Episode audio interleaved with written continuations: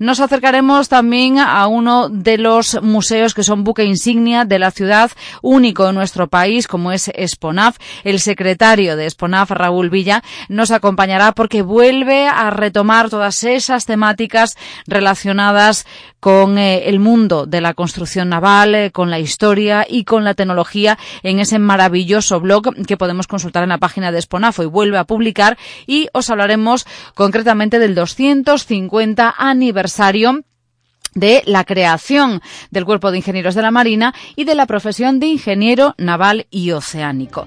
En el capítulo estrictamente informativo. Herrera en Cope.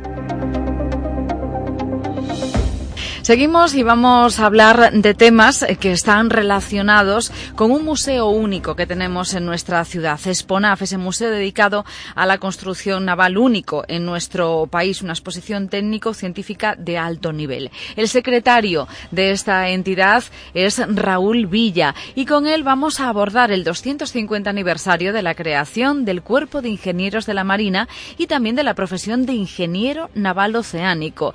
Raúl Villa, bienvenido, tardes.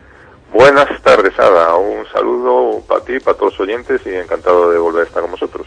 Volvemos porque hoy mismo has publicado una nueva entrada en ese maravilloso blog en el que podemos conocer todas estas particularidades y peculiaridades justo después del parón veraniego. Vamos a centrarnos para que nos expliques un poco, eh, bueno, pues en qué consisten estas dos celebraciones que además coinciden también en el tiempo. Efectivamente, el 10 de octubre de este año, el mes que viene, se van a cumplir 250 eh, años, por eso es el aniversario, de, la creación del Cuerpo de Ingenieros de Marina, que además coincide con el origen de la profesión de ingeniero naval, hoy en día ingeniero naval y oceánico. En su día, el rey Carlos III, a través de una real orden del 10 de octubre de 1770, aprobaba la creación del cuerpo y en ese mismo momento también hacía de alguna forma la actividad reglada de lo que es hoy en día esta profesión. Y entonces, pues bueno, en Ferrol se ubicaba la, primera academia para la formación de estos ingenieros de marina y digamos que la separación de la rama civil de la ingeniería naval con el tronco de la ingeniería militar se produce en el año 1914 y luego ya en 1929 se crea la Asociación de Ingenieros Navales, AINE, y ese mismo año incluso se fundó la revista Ingeniería Naval, que es la revista técnica de la asociación que sigue en vigor hoy en día. Se cumple este 250 aniversario, pero los barcos hacían muchísimo antes. ¿Cómo se construían entonces cuando no existían los ingenieros de marina?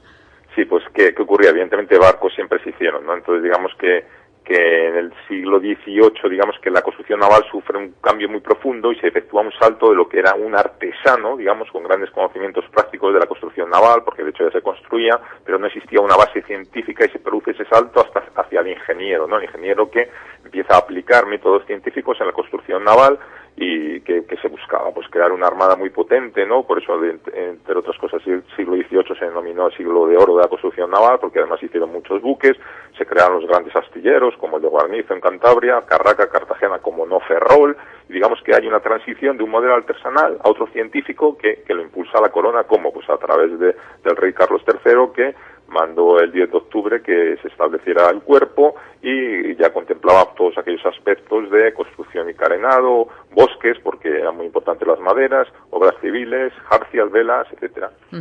¿Qué personalidades podríamos destacar en la creación de este cuerpo de ingenieros de marina? Porque siempre hay un precursor ¿no? de todo esto, o personalidades que han marcado la historia de estos 250 años. Sí, habría que destacar yo creo que todos los del siglo XVIII, ¿no? porque ya digamos en el 1705 ya el rey Felipe V empieza a diseñar una nueva marina, en 1712 aparece ya el almirante Antonio Gattañeta que empieza a construir navíos eh, ya dedicados a, la flota de las Indias, a la protección, entre el 1713 y el 15 pues se hacen ya muchos navíos en Orio y pasajes en el País Vasco, después en, en Cantabria, en Santoña, en Guarnizo, ya en 748 el Marqués de la Ensenada pues ya diseña un plan estratégico para ser un contrapunto entre Inglaterra y Francia, aparece Jorge Juan, ¿no? su famoso espionaje eh, eh, a, los ingleses, que después se trajo a, personas aquí para que enseñaran lo que había, los barcos empiezan un poco a fallar, y digamos que eh, después de los 18 meses de tras la vuelta de Jorge Juan, eh, que él ya hace un reglamento de maderas. Eh, en el año 1765 llega una persona fundamental que en todo esto, que es de mano del secretario del secretario de Estado Grimaldi, se trae un ingeniero naval francés que se llamaba Francisco Gautier. bueno, pues Gautier en el 1767, digamos que hace un informe crítico al sistema inglés, que había habido problemas con esta construcción, es nombrado director de construcción de bajeles justo el 3 de enero eh, eh, tiene un, digamos, un encargo de, de Carlos III, del rey, de, de, que tiene que elaborar un reglamento, de ahí eh, la prueba de que él tiene el papel fundamental en la creación del Cuerpo de Ingenieros de Marina, el 1 de octubre presenta unas reflexiones que justificaban la necesidad de la creación de este cuerpo y justo en el 10 de octubre de 1770, pues el rey Carlos III sanciona esto. Raúl, ahora que estamos a punto de celebrar esta efeméride a principios del mes eh, de octubre en Esponaf y en Galicia en general, ¿va a haber algún tipo de acto relacionado con este 250 aniversario? Sí, se están creando unos actos conmemorativos, en concreto el 27 de julio, que ya comentasteis, tuvo lugar en Ferrol, en Esponad, la inauguración de, la exposición que de manera conjunta se hace entre la Armada y la Asociación de Ingenieros Navales para celebrar este 250 aniversario. Todas las personas que quieran verla está, está disponible hasta el 10 de octubre, coincidiendo con la con la efeméride, pues si se visita se va a poder recorrer una evolución de todo lo que es la ingeniería naval en estos 250 años de historia, hay una serie de paneles, de piezas, eh, es todo muy interesante que nos va a contar, nos va a dar toda una visión del pasado, del presente y del futuro. Y por otro lado, está previsto a día de hoy que el mes que viene, también eh, del, 21 al 23 de octubre, en La Coruña, eh, coincidiendo con, con, también con este 250 aniversario, el Colegio de Ingenieros Navales y la INE lleva a cargo su, su congreso anual y veremos si el COVID lo permite, porque hoy en día está habiendo muchos problemas. Estamos en una situación un poco complicada que hay que ir viendo día a día. Para el conocimiento del pasado naval, para la comprensión de esta tecnología, tenemos este maravilloso espacio en nuestra ciudad, Exponav, y también podéis consultar el blog de Raúl Villa en la página exponav.org. Raúl, gracias por acompañarnos. Nada, buenas tardes. Un saludo a todos los oyentes.